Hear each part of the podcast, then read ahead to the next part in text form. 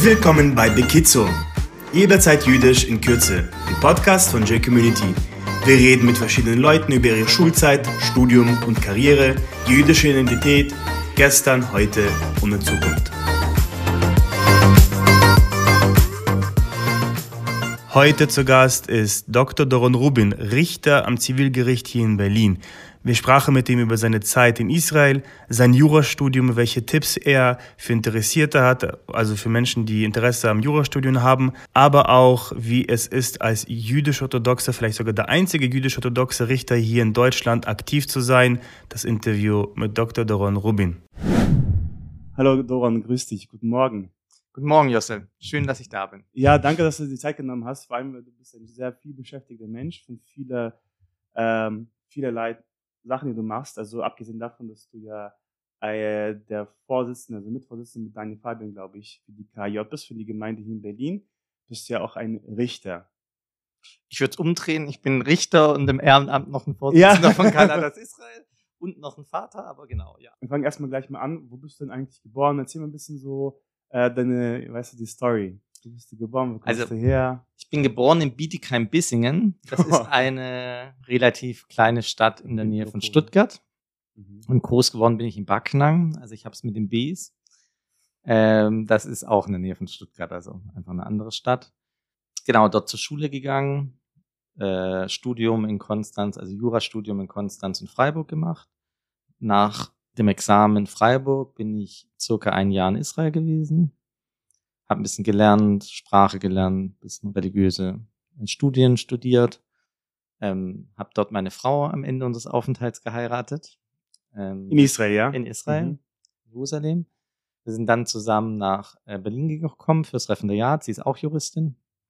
Sie arbeitet als Anwältin aktuell in einer Großkanzlei. Und dann waren wir in Berlin. Wir sind in Berlin sind wir vor allem gegangen, zum einen Großstadt, aber zum anderen schon vor allem wegen jüdischen Leben, weil sehr aktiv in Berlin ist und wachsend auch schon damals, mittlerweile vor 13 Jahren. Und ähm, so, unseres, so ist unsere Wahl auf Berlin gefallen. Dort ähm, haben wir unser Referendariat gemacht, zweites Examen geschrieben. Ähm, Im Anschluss haben wir beide promoviert. Ich an der Europa-Universität Viatrina, Frankfurt-Oder. So ein schöner Name, ja. ja. Finde ich auch. Ästhetisch finde ich das sehr drin zu sagen. ähm, genau, dort äh, die Promotion auch abgeschlossen und dann erstmal an der Universität geblieben, auch eigentlich schon ein bisschen Richtung Habitation gedacht, ähm, angefangen, aber nach ein bisschen Zeit dann beschlossen, dass ich äh, mich doch nicht komplett in der Wissenschaft sehe und mich dann für das Richteramt entschieden und bin jetzt seit ungefähr einem Jahr Richter in Berlin. Richter in Berlin. Dann gehen wir ein bisschen mal zurück nochmal in die, in die Vergangenheit. Ähm, in der Schule spielte bereits das, die Frage als Judentum für dich eine Rolle oder eher nicht so? Also spielte auf jeden Fall eine Rolle. Also meine Familie war auch bewusst jüdisch, sprich heißt, wir haben natürlich kein Weihnachten gefeiert, haben Pesach gemacht, ähm, vielleicht nicht ganz äh, den Regeln entsprechend, aber doch äh, auf jeden Fall gemacht und auch sehr schön Familienfeier. Ähm, auch durchgesprochen, diskutiert. Ähm, ich war auch in jüdischen Ferienlagern, alle meine Klassenkameraden wussten, dass ich jüdisch bin. In Deutschland war das, also diese Ferienlager? Nee, die waren in England. Ach so, okay. Tatsächlich. Und ähm, also wie gesagt, das war auch bekannt. Also meine Freunde, auch ich glaube die Lehrer wussten schon immer alle, dass ich jüdisch bin. Auch im Fußballverein letztlich kam es doch irgendwie immer mal ähm, heraus. Ähm, war allerdings ansonsten nicht so ein konstantes Thema, weil es sich sozusagen jenseits von so Umständen wie ich feiere kein Weihnachten nicht wirklich geäußert hat. Ähm, Im Laufe der Schulzeit ist bei mir aber dann doch immer so ein bisschen stärker das Gefühl gewachsen, dass ähm, zum Jüdischsein vielleicht für mich doch ein bisschen mehr dazugehört, als nur so das Wissen, ich bin jüdisch, aber dass sich dann irgendwie nie äußert eigentlich wirklich so richtig im Leben. Und mein bester Freund, den ich in einem der Ferienlager kennengelernt hat, dessen Familie religiös war und wo wir dann, wir haben uns wechselseitig immer Tage, ein paar Tage besucht. Da habe ich das zum ersten Mal so das Gefühl gehabt, wenn ich mal groß bin, könnte ich mir vorstellen, auch so in die Richtung ähm, zu leben. Wow. Ohne dass es sich irgendwie praktisch zunächst geäußert hätte. Mhm. Aber so als Gedanke und Idee ähm, war es sozusagen eingepflanzt. Und du warst ja, also ihr wart die einzige jüdische Familie bei euch im Ort oder in diesem Bad? Backnang. Ähm, ich glaube, es gab noch einen anderen Juden, den ich aber zumindest nicht kannte, aber ja im Prinzip als Familie waren. Wir waren angebunden in der Gemeinde in Stuttgart. Dort habe ich auch mein Bar Mitzvah gemacht, damals noch bei Rabbiner Berger. Ähm, und waren schon hin und wieder dort und meine Eltern waren eigentlich da auch schon ein bisschen mehr integriert, aber ansonsten in der Stadt war es tatsächlich ähm, one and only. Aber und dann hast du gesagt, dass du später zum Jurastudium nach Konstanz ging. Und danach kam die Israelreise, ja? Also wie hat sich denn das wirklich so kristallisiert, herauskristallisiert, dass du nach Israel jetzt reisen möchtest und mehr über dein Judentum erfahren möchtest? Ähm, es ging so ein bisschen, war so ein stetiger Prozess. Sind auch mit meiner damaligen Freundin, heutigen Frau, ähm, dass sich's entwickelt hat und wir irgendwann, ich glaube, so mit dem Wechsel von Konstanz nach Freiburg haben wir angefangen, mehr zu halten, ähm, Shabbat und ähm, Kashrus nach und nach, die Speisegesetze und dann war irgendwo so ein bisschen der Punkt, okay, jetzt mal sowas Größeres, Richtiges zu machen. Und ähm, dann, als meine Frau war sogar ein bisschen länger in Israel, also war so eineinviertel Jahre, ich war, glaube ich, eher so neun Monate. Sie war ein Tick schneller, auch mit dem Studium, ein halbes Jahr vor mir fertig. Ähm, genau. Und so sind wir, war so ein bisschen die Entwicklungsprozess Richtung Israel. Du warst in Jerusalem, hast du dann gewohnt, ja? Erst in Tel Aviv, aber ich wollte eigentlich in Jerusalem wohnen, aber dort gab es keinen so richtigen Ulpan Ivrit, der mir zugesagt hätte und ja. bezahlbar war. Und in Tel Aviv gab es damals einen Ulpan Gordon, der so ziemlich gut gewirkt hat und bezahlbar. Und Tel Aviv war auch so ein bisschen, also mein Vater ist in Israel groß geworden, also mhm. ist mit zwei Jahren nach Israel gekommen. Der war auch so in Tel Aviv äh, stationiert, also dort groß geworden. Deswegen war es so gefühlt auch nicht so weit weg. Meine Großeltern, als sie noch gelebt haben, waren auch in Tel Aviv. Und deswegen bin ich dann am Ende äh, nach Tel Aviv und erst später nach Jerusalem. Also ich habe dann gegen Ende noch mal drei Monate in Jerusalem mhm. gewohnt, mhm. aber die ersten sechs Monate in Tel Aviv. War es damals schon so cool in Tel Aviv so oder also äh, Israel generell oder war es ja so die Zeit von, also eine gefährliche Zeit, wo man aufpassen musste. Wir hatten zwar tatsächlich äh, ein, zwei Anschläge in der Zeit drin, aber ehrlicherweise, ähm, also ich glaube, Tel Aviv war damals schon ziemlich cool, aber ich war in meinem Kopf nicht wirklich da. Es war erstens so ein bisschen nach dem Examen, also da sagt man manchmal auch so, das Jura-Examen hat sowas von einer traumatischen Erfahrung äh, mit zu studieren und ich glaube, da musste ich auch noch ein bisschen erholen. Und ähm, ja, generell war so mein Kopf, glaube ich, ähm, nicht so ganz bei dem äh, coolen Leben, aber schön war es natürlich auf jeden Fall. Ja. Also äh, Wetter, Strand, ähm, bisschen auch so eine natürlich eine entspannte Zeit. Ja, dann kommen wir gleich zu seiner Passion, zu seinem Leben, zu seiner Karriere, zum Jurastudium. Wann hat es angefangen? Wie kommt man überhaupt dazu? Ist es eher sowas wie eine, eine familiäre Tradition bei euch gewesen, dass ihr bei euch Jura, also Juristen in der Familie habt oder hast du einfach entschieden, so ich möchte gerne Jura studieren aus äh, welchen Gründen auch immer, ja. Also erzähl mal ein bisschen. Also ähm, das Jurastudium. Also erstens, wir haben keine Juristen in der Familie gehabt. Also mittlerweile haben wir eine Cousine von mir ist auch Richterin geworden und ein Onkel von mir hat später noch Jura studiert, aber beides nachdem ich äh, eigentlich angefangen habe. In Deutschland auch? In Deutschland. Okay. Aber ähm, das sozusagen alles später gab nicht in meiner Familie. Es war, glaube ich, eine Mischung beim Jurastudium. Also erstens mal kann ich ehrlicherweise sagen, dass es zumindest am Anfang definitiv keine Passion war. Ähm, es war so ein bisschen eine rationale Entscheidung. Meine Mutter hat gemeint, äh, sie glaubt, dass Jura zu mir passt. Das nimmt mir doch mal wahr. Dann war Jura ein Studium, in dem man nicht vertieft sozusagen Mathematik und so brauchte. Ich meine, ich hatte zwar Mathematik LK und war auch alles ganz okay, aber war jetzt nicht so, dass ich zwingend gedacht habe, ähm, ich muss unbedingt weiter da machen. Und Deutsch hat mir auch Spaß gemacht und strukturiertes Denken. Dann kann man mit Jura, heißt es immer so schön, so viel machen. Also man legt sich noch nicht so früh fest. Und ich glaube, ich hatte noch so keine klare Vorstellung davon, wo ich eigentlich so hin will. Ja, dann war so ein bisschen BWL, hätte ich mir wahrscheinlich auch überlegt. Mein Bruder, mein älterer Bruder hatte BWL gemacht und ich dachte, nee, ich will jetzt schon eher so was Eigenes und nicht so komplett in die Fußstapfen treten. Ähm, und so hat sich so ein bisschen Jura rauskristallisiert. Ich hatte ein bisschen überlegt, auch Richtung Psychologie zu machen. Da hat meine Mutter aber ziemlich skeptisch, die ist Kinderpsychotherapeutin, gemeint, das ist ein ziemlicher Stress mit auch den Krankenkassen, die ganze Verwaltung und was da so alles dranhängt. Und so stand dann am Ende ein bisschen das Jurastudium im, fast schon im Wege des Ausschlussverfahrens. Mhm. Worauf kann sich ein Schüler bereit machen, wenn, wenn er jetzt sich entscheidet, Jura zu studieren? Was heißt das jetzt für ihn? Ist, das, ist sein Leben vorbei für die nächsten acht, äh, vier Jahre, was weiß ich? Also was, wie, wie muss man sich das vorstellen? Weil man hört viel natürlich, Jura ist zusammen mit Medizin mit die, die anstrengendsten und zeitintensivsten Studiengänge ähm, in Deutschland, ähm, auf lange Dauer auch. Und äh, wie, wie, wie, wie kann man sich das vorstellen? Also jetzt so lieber Schüler. Also, Mach dich bereit, dass du, ja.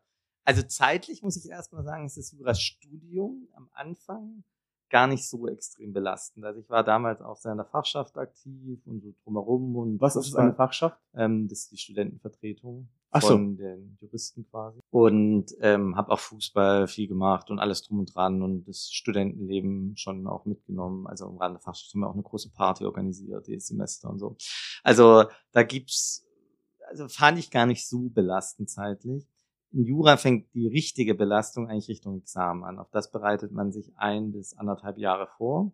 Und das ist dann schon tatsächlich wirklich, ähm, also so Richtung Leben vorbei. Also da ist man dann schon sehr intensiv eingebunden, wenn am Ende auch was Gutes rauskommen will. Und die psychische Belastung ist auch sehr hoch. Ähm, andererseits bin ich auch kein Freund immer davon zu sagen, ja, deswegen sollte man auf jeden Fall die Finger von lassen und furchtbar und so.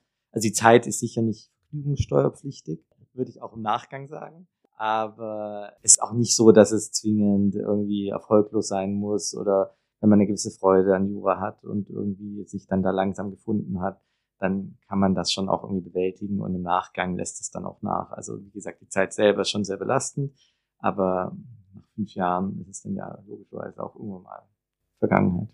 Und wie sieht das also Studium an sich aus? Studi also studierst du da Fälle?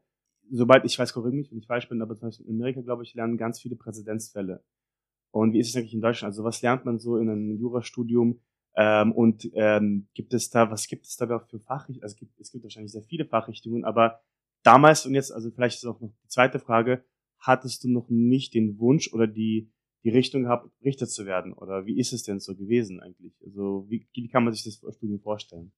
Erstens, also im Vergleich zu Amerika, wo die Präzedenzfälle viel studiert werden, hat Deutschland ein bisschen anderes System. Das ist so der Unterschied zwischen Common Law und mehr so die ähm, kontinentaleuropäische Schule. Das heißt, in Deutschland geht man stärker an ein System ran, also aus Gesetzen, in denen dann Fälle zwar auch eine Rolle spielen, weil irgendwann mal was entschieden wurde, was eben die Gesetze und das gesetzliche System weiterentwickelt, aber man geht eigentlich stärker vom System aus und er lernt das allerdings auch anhand von Fällen. Ähm, das sind aber eher so klassische Fälle bis Beispielsfälle, an denen man nach und nach versteht, ähm, wie das System funktioniert. Und wenn ich jetzt sozusagen rückblickend drauf schaue, dann geht es, glaube ich, auch ein bisschen darum, das Judiz der Menschen und der Studenten zu schulen. Judiz in dem Sinne von, worauf muss ich achten, was sind die Gedankengänge, was sind klassische Erwägungen, wie ich zu einer Lösung komme und finde.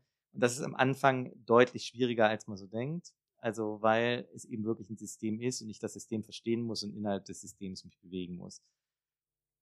Und das ist sozusagen, glaube ich, Kern des Jurastudiums, das sozusagen ein bisschen zu erlernen, sich in dem System zurechtzufinden und das sozusagen, also in manchen Bereichen zumindest dauert das sicher bis zum Examen, bis man da dann wirklich mal langsam anfängt, äh, zu Hause zu sein.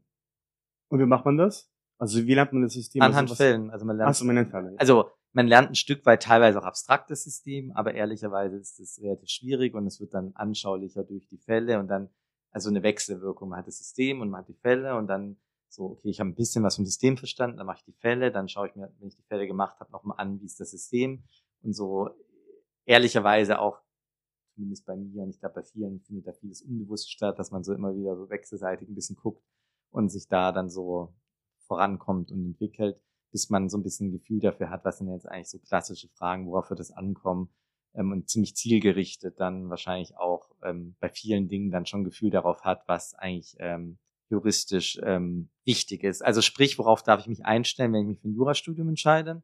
Ich glaube definitiv auf viele Fälle und ähm, eben dieses Erlernen dieses Systems. Dann war die zweite Frage, ob ich schon immer wusste, ob ich Richter werden will. Genau. Ähm, nein, also war definitiv nicht äh, immer unbedingt ganz oben auf der Liste. Zwar immer als eine Idee, wahrscheinlich schon, aber aus verschiedenen Gründen. Also erstens hat es schon eine Zeit gedauert, bis ich mich anfreunden konnte im deutschen Staat sozusagen für den deutschen Staat ähm, in einer verantwortlichen Position zu sein. Wie meinst du das? Naja, als Richter übt man ja schon eine sehr staatstragende Funktion aus, die Rechtsprechung. Man hat auch eine große Macht und ich glaube schon, dass man eine gewisse Identifikation, eine gewisse Identifikation braucht und auch so ein bisschen im Großen dahinterstehen muss, wofür das so steht. Und in der deutschen Kleinstadt, in der ich groß geworden bin, da gab es auch eine ziemlich starke rechte Szene. Mhm. Und so in dem Gesamtkontext ähm, sozusagen sich da so ein bisschen zu sagen, okay, ich finde da so meinen Weg und Zugang dazu und will eigentlich Teil eher von innen heraus auch wirken, war schon ein gewisser Prozess. Das andere ist so ein bisschen damit zusammenhängen, dass man als Richter natürlich einerseits sehr frei ist, weil richterliche Unabhängigkeit und man zum Entscheidungen frei entscheiden darf, aber oft auch zeitlich, wie man seinen Tagesablauf ähm, plant, relativ frei ist. Andererseits ähm, aber natürlich sozusagen nicht vielleicht die Freiheit in gewissem Sinne als Anwalt hat, der halt eben nicht irgendwo eingegliedert ist, sondern wenn er zumindest alleine arbeitet, ja komplett frei sein Ding macht und mhm. dann niemandem so richtig, ähm, also so nirgends eigentlich eingegliedert ist letztlich. Du warst jetzt erstmal praktisch nach dem Studium, es gibt zwei Staatsexamen, korrekt? Genau. Und nach wie lange? Nach dem ersten Staatsexamen war ich in Israel, genau. Du warst in Israel, aber nach, nach dem ersten Staatsexamen warst du in Israel, genau. Und dann warst du wieder zurück in Deutschland und das dauert insgesamt wie lange jetzt? Also nach dem zweiten Staatsexamen?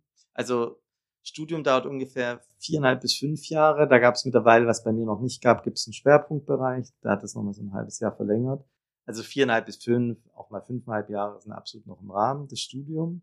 Und dann ähm, zwei Jahre Referendariat, in dem man sozusagen verschiedene Stationen durchläuft. Also man ist am Zivilgericht, am Straf, also in Berlin zumindest am Staatsanwaltschaft, in anderen Bundesländern ist man beim Strafgericht. Dann gibt es eine Verwaltungsstation, wo man entweder Bundes- oder Landesministerien gehen kann oder eine Behörde. Und dann ist man in Anwaltskanzleien oder beim Anwalt, Einzelanwalt. Und dann gibt es eine Wahlstation, in der ich zum Beispiel auch mal ins Auswärtige Amt nach Timbuktu, nein, also Bangladesch oder USA oder Brüssel oder mhm. Südamerika gehen kann. Oder halt wieder zu einer Anwaltskanzlei oder. Also ist schon ziemlich verbunden mit der Regierung auch, ja? Also die Jura in Deutschland. Das Referendariat, weil ich dort relativ viel in diesen äh, Stationen bin. Ja, genau. Also ursprünglich, also zum Hintergrund, äh, ursprünglich war das ganze Jurastudium des Referendariat eigentlich ausgelegt darauf, eine Richterausbildung zu sein. Mhm. Und das schimmert immer noch so ein bisschen durch, obwohl ja heutzutage natürlich 80 bis, also sagen wir, Richter werden vielleicht drei Prozent von allen Jura-Absolventen und 97 Prozent werden irgendwas anderes. Ähm, also sprich, aber es ist immer noch so ein bisschen darauf angelegt und man wird darauf ein bisschen ausgebildet. Und auch die verschiedenen Stationen sind einerseits, also damals war ich relativ unzufrieden im Referendariat, weil man so viel über rumkommen musste und sich immer wieder neu eindenken und sozusagen bei gewissen Sachen habe ich gesagt, ich will nie zur, ich möchte nie zur Staatsanwaltschaft und dann muss man halt trotzdem dorthin. Aber im Nachgang finde ich es eigentlich ehrlicherweise nicht so schlecht und dieser Gedanke, ich könnte eigentlich Richter werden, hat sich dort so ein bisschen herauskristallisiert, weil der Richter, den ich hatte, mein Ausbilder, der war auch ein ganz ähm, heller und so sympathischer äh, Mensch und äh, die Arbeit fand ich dann auch eigentlich ganz interessant. Da war so zum ersten Mal, als ich mir, glaube ich, so nach und nach vorstellen konnte, das wäre vielleicht eine Richtung. Also noch sieben Jahre ungefähr. Insgesamt sieben Jahre. Also ich habe angefangen 2001 zu studieren und das zweite, also im zweiten Examen wirklich fertig war so 2009, 2010 und ich war ein Jahr halt in Israel. Also. Aber jetzt nach dem Studium, nach dem, nach dem zweiten, also Staatsexamen, dann hast du jetzt dann praktisch den Abschluss, Juraabschluss, sage ich mal so. Was ist man dann danach? Also gibt's Assessor, aber sozusagen, wenn man Anwalt werden will, muss man nur beantragen. Es ist so ein formaler Akt. Aha. Und eben, also man kann sich auch schon nach dem zweiten Examen direkt als Richter bewerben. Mhm. Ähm, also sprich, danach ist man fertig und muss halt seinen Weg dann wählen. Und kann man Geld verdienen. also im Referendariat kriegt man natürlich auch schon Geld und wir haben eigentlich auch von dem Geld schon gelebt, also auch ohne elterliche Unterstützung. Also meine Frau und ich waren ja dann schon verheiratet. Ähm, aber reich wird man im Referendariat nicht, sagen wir es so. Mhm. Erst danach. Wenn man Richter wird, auch danach nicht. Wie wird ein Richter in Deutschland? Und vor allem, wo bist du jetzt auch Richter jetzt aktuell? Also, also aktuell bin ich tätig am Amtsgericht Tempelhof Kreuzberg im Zivilprozess ab Mitte Juli, beziehungsweise nach meinem Urlaub Ende Juli, gehe ich ans Verwaltungsgericht in Berlin. Kannst du kurz vielleicht die Unterschiede erklären? Also, Ach stimmt, das war vorhin noch eine Frage, die ich vergessen habe. Ja, also weil, weil, weil, weil ich glaube, viele sind ein bisschen, uh, der Zuhörer sind ein bisschen überfordert mit den ganzen Unterschieden. Unterschieden. Ja, ja, klar. Okay, also es gibt im Grob drei verschiedene Rechtsgebiete. Das erste ist das Zivilrecht. Das Zivilrecht regelt alle Rechtsverhältnisse zwischen Privaten. Also wenn ich einen Kaufvertrag schließe, und das passiert ziemlich oft. Zum Beispiel, ich gehe zum Bäcker und möchte drei Brötchen und lege da ein Euro oder 1,50 Euro hin. Dann habe ich einen Kaufvertrag geschlossen. Und ähm, wenn es danach Streit darum gibt, ob die Brötchen jetzt 1,80 oder 1,20 gekostet haben, dann würde das vor das Zivilgericht kommen. Also ich hoffe real, dass niemand wegen drei Brötchen klagt, aber ähm, von der Idee her, das wären Fälle fürs Zivilrecht und den, für das Zivilgericht. Dann gibt es das öffentliche Recht. Das sind alle Verhältnisse Staat-Bürger. Beispiel, ich möchte ein Haus bauen auf meinem Grundstück und ich brauche eine Baugenehmigung. Der Staat schaut hin, sozusagen das Haus, das ich mir vorstelle und geplant habe, hält das stand, bricht es nicht zusammen. Ähm, andere Fälle wären, wenn ich ähm, ein Festival abhalten möchte und ich brauche eine Genehmigung vom Staat, dass ich das von der Stadt, dass sowas abhalten darf, das wären alles Fälle Öffentlichrecht und wäre das Verhältnis Staat-Bürger. Dann haben wir das Verhältnis, haben wir das Strafrecht, was systematisch streng genommen ein Teil des öffentlichen Rechts ist, aber des öffentlichen Rechts ist, aber ein bisschen ähm, Selbstständigkeit hat. In dem geht es, wie der Name schon sagt, um die Strafe. Also wenn ich ähm, die Brötchen nicht kaufe, sondern klaue und ich werde erwischt, dann geht es darum, ob ich dafür eine Strafe bekomme und das wäre dann im Strafrecht, im Strafprozess angesiedelt. Hast du jemals die Serie Suits gesehen? Kennst du die? Ähm, ich habe sie ein paar Mal gesehen, ja. Also ist es überhaupt vergleichbar, also was da in Amerika passiert an Gerichten? Oder ich glaube, viele von, von, von uns oder haben schon mal irgendwie Gerichtsfilme, also amerikanische vor allem Gerichtsfilme gesehen, äh, mit Geschworenen und mit Debatten und großen Pathos und, und so weiter jetzt am Gericht. Ist es eher auch so, hast du sowas auch erlebt? Oder ist es eher so, äh, bla bla bla, Paragraph der und der und hin und her und dann wird irgendwie nach ein paar Minuten irgendwas entschieden? Oder ist es wirklich so theatralisch? Ja, ja jetzt muss man natürlich ein bisschen unterscheiden. Und also erstmal vorweg, soweit ich das beurteilen kann, ist jetzt Suits auch nicht wirklich eine realistische Abbildung des amerikanischen Anwaltsalters. Ähm, also sprich, äh, muss man da immer mit ein bisschen Vorsicht äh, herangehen.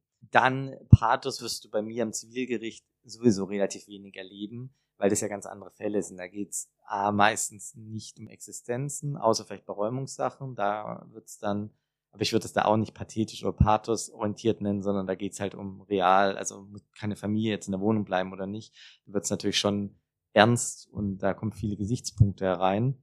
Aber letztlich sozusagen gibt's natürlich oftmals schon eben eine rechtliche Lage und rechtliche Situation, mit der man dann eben ähm, umge umgehen kann und auch muss sozusagen, gibt dann halt ähm, die Hinweise. Generell würde ich auch sagen, dass Deutsche sicher weniger Pathos orientiert sind als Amerikaner, was sich, denke ich, auch im Gerichtssaal ähm, dann widerspiegelt. Ich glaube auch sozusagen das eigene Idealbild des deutschen Richters sozusagen, wenn ich auf meinen Kolleginnen und Kollegen ausgehe, ist, glaube ich, schon immer eines, eines eher so objektiv, neutralen, zurückhaltenden ähm, Entscheiders, und weniger eines so, was man ja, Suits weiß ich gar nicht so ganz genau, aber aus anderen amerikanischen Anwaltsserien, wo die Richter ja oft so exzentrische Persönlichkeiten mhm. sind und so weiter. Die gibt es in Deutschland schon auch, aber ich glaube sozusagen, das vorherrschende allgemeine Bild ist schon eher eines des ähm, möglichst wenig Persönlichkeit zeigenden, ähm, mhm. neutral, objektiven ähm, Begleiters und letztlich Entscheiders ähm, des Prozesses. Und Geschworenen, ganz kurz, gibt's ja gar nicht in Deutschland. Es gibt ähm, Schöffen, das heißt am Strafgericht und bei Handelssachen. Am Landgericht gibt es ähm, Personen aus der Gesellschaft, die auch ähm, das Gericht vervollständigen und die so ein bisschen die Idee ist, also im Handelskammer so sind das eben Kaufleute, so gewisses Fachwissen mitzubringen. Und im Strafprozess ist tatsächlich die Idee, die Gesellschaft zu beteiligen, wenn sozusagen die Gesellschaft straft und dafür Repräsentanten zu haben. Kommen wir mal zum Highlight eigentlich. Also du bist ja auch ein religiöser Jude natürlich. Und also mit Kippa, meine Frage da erstens einmal, wie fühlt sich, wie fühlt sich das an? Also du bist doch, glaube ich, der einzige religiöse Jude in einem deutschen Gericht aktuell. Kann es sein? Weißt also ich habe also ich, so, ich, soweit ich weiß, ja, ja. aber ähm, ich habe ja auch keine Umfrage unter allen äh, Richtern Deutschlands gemacht, aber soweit ich weiß, ja. Ich glaube, es würde sich schon, würde sich schon rumsprechen, ne? Ähm, wenn sie in unseren Kreisen verkehren, ja. Wenn sie also, also wenn sie ein jüdischer orthodoxe Richter sind, ja, bitte melden Sie sich bei J-Community. Es wäre sehr interessant für unsere Statistiken. Aber du bist halt ein religiöser Jude, ist koscher, alles Mögliche. Ähm, siehst du dich da in deinem, in deiner Berufsfeld beeinträchtigt? Also vor allem was Sachen wie Feiertage, also Schabbat angeht, oder zum Beispiel wirst du mal eingeladen von bestimmten, also, also von Richterkollegen oder vielleicht auch höherer Politik, sag ich mal so, zu irgendwelchen Mahlzeiten oder Abend, ja, also äh, Abend oder Events und du sagst dir, ich kann es nicht entgegennehmen wegen Koscher, wegen Feiertag und so weiter. Oder ist es, also ist es vereinbar, der Job, den du hast, mit einem jüdischen, traditionellen bzw. religiösen Leben? Ich hoffe schon, sonst muss ich mir bald wieder Gedanken machen. Nein. Mhm. Also sag mal so, ich glaube, ein Stück weit, es gibt als religiöser Jude im nicht-jüdischen Berufen einfach immer gewisse ähm, klassischen Konfliktfelder klingt gleich so negativ, aber sozusagen, also eben Dinge, wo man eben schauen muss, dass man drumherum kommt. Ich glaube, wenn beide Seiten einen gewissen Willen dazu haben, to make it work, ähm, dann funktioniert das auch.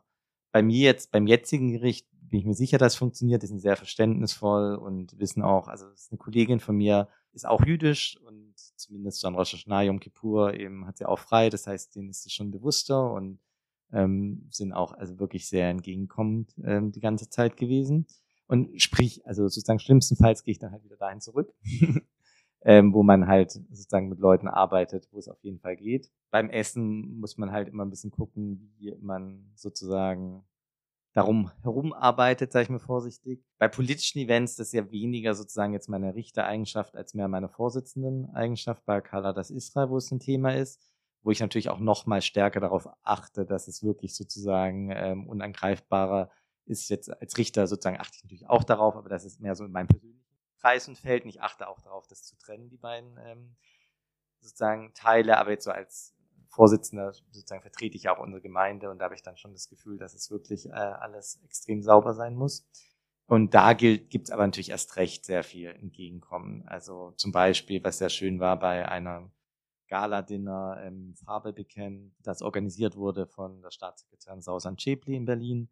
Die hatte dann extra für ihre fünf oder sechs jüdischen Gäste, ähm, von denen wahrscheinlich ähm, drei bis vier ähm, Koscher gegessen haben, hatte sie eine extra Station, in der wir uns unser koscheres Essen holen konnten. Und als ich dann nach zu ihr auch gemeint habe, ich fand das sehr schön und sehr nett, hat sie auch reagiert mit, das ist doch absolut selbstverständlich und natürlich. Und sie möchte ja, dass wir uns wohlfühlen. Wow. Und ähm, generell ist da schon sehr viel ähm, Verständnis da. Und da würde ich dann aber auch sehr klar, also ich kommentiere das dann auch, also sozusagen, dass wenn jemand will, dass wir da essen, sozusagen, dann muss es halt ja. ähm, koscher sein. Aber du bist ohne Kippa im Gericht natürlich, ja? Ähm, ich bin im Gerichtssaal ohne Kippa, außerhalb mit. Das heißt, ich trage weitgehend schon Kippa. Aber wenn ich im Gericht bin, dann gilt in Berlin das Neutralitätsgesetz. Das bedeutet keine religiösen, religiösen Symbole dürfen sichtbar sein. Bezogen auf das Richteramt, ähm, sozusagen ist es nochmal eine getrennte Frage insgesamt, gerade bei Lehrerinnen, beim Kopftuch ist eine Frage, ob es verfassungsgemäß ist oder nicht. Wie gesagt, bei Richtern gibt es da nochmal kompliziertere, weitere Fragestellungen. Aber sozusagen im Gericht trage ich keine Kippa und trete eben so neutral wie möglich mit Robe, weißer Krawatte, wie es in Berlin, weißem Hemd, wie es vorgesehen ist. Aber sozusagen, wenn ich normal arbeite im Gericht bin, dann trage ich schon Kippa. Hast du jemals erlebt, also schon jetzt ähm, Antisemitismus in diesem Job? Weil ich würde, also, dass man sagen würde, ach, das ist der, der Jude, also der jüdische Richter. Naja, da Vor allem so Anwälte, also sieht, sieht man das irgendwie, siehst du das irgendwie im Blick? Also vielleicht ist es ein bisschen weit hergeholt, aber. Also du darfst ja nicht ganz vergessen, dass im Zweifelsfall ich auf der Richterbank sitze und die anderen Interesse daran haben, dass ich so entscheide, wie sie möchten. Mhm. Äh, was heißt, dass ich glaube, dass alle schlau genug wären, selbst wenn sie solche Emotionen hätten, sie so gut wie möglich zu verheimlichen und zu verhehlen. Also nein, hatte ich bisher nichts, was ansatzweise in die Richtung gegangen ist, aber erneut, ich glaube, dass alle Leute, die ich im Gerichtssaal hatten, schlau genug wären, jetzt nicht den Richter explizit vom Kopf zu stoßen, wenn er möglicherweise drei Minuten später das Urteil spricht, ja, sozusagen. Ja. Doron, ich würde noch mal gerne mal vielleicht ein anderes Mal mit dir noch mal hinsetzen und dann über die Rolle, also jetzt diesen Übergang zwischen Richter und dann ähm, deine Position ist bei als, als Vorsitzender der Gemeinde Karl des Israel mal sprechen.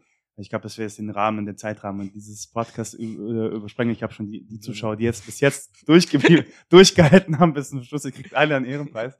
Aber, äh, und du, du, ihr, regelmäßig lädt ja auch Leute ein, auch von uns, von J Community, ne? Ja, sehr gerne. Also wir haben da auch echt ein paar sehr nette immer Gespräche ja. gehabt und es ist immer nett und ist auch unser Selbstverständnis, dass wir gerne unsere Türen offen haben ja. und, ähm, und wir gewinnen ja auch davon. Also sehr ja. tolle Menschen, die Dank, zu uns kommen. Ja, danke an, an, an euch, also jetzt an dich und deine Frau natürlich, dass ihr das immer auch gerne tut und bereit erklärt. Das heißt auch für euch, also liebe J Community, dass äh, wenn, wenn es wieder so weit losgeht, denn jetzt sind der, dieser Podcast in, noch während der Corona-Pandemie aufgenommen worden. Das heißt, wenn es wieder losgeht mit unseren Schabbatonim, unseren Reisen, hoffentlich werdet ihr das Glück haben und die Chancen, das Mai bei Familie Rubin zu essen. An dieser Stelle danke auch mal, Doron, für dein Interview, für, die, für deine Zeit. Klar, sehr schön. Und an die J-Communities, die bis jetzt durchgehalten haben, ihr könnt Josle ja einen Hinweis geben, wenn ihr wirklich mal zu uns kommen wollt. Wir freuen uns, euch zu haben. Okay. Danke dir. Tschüss.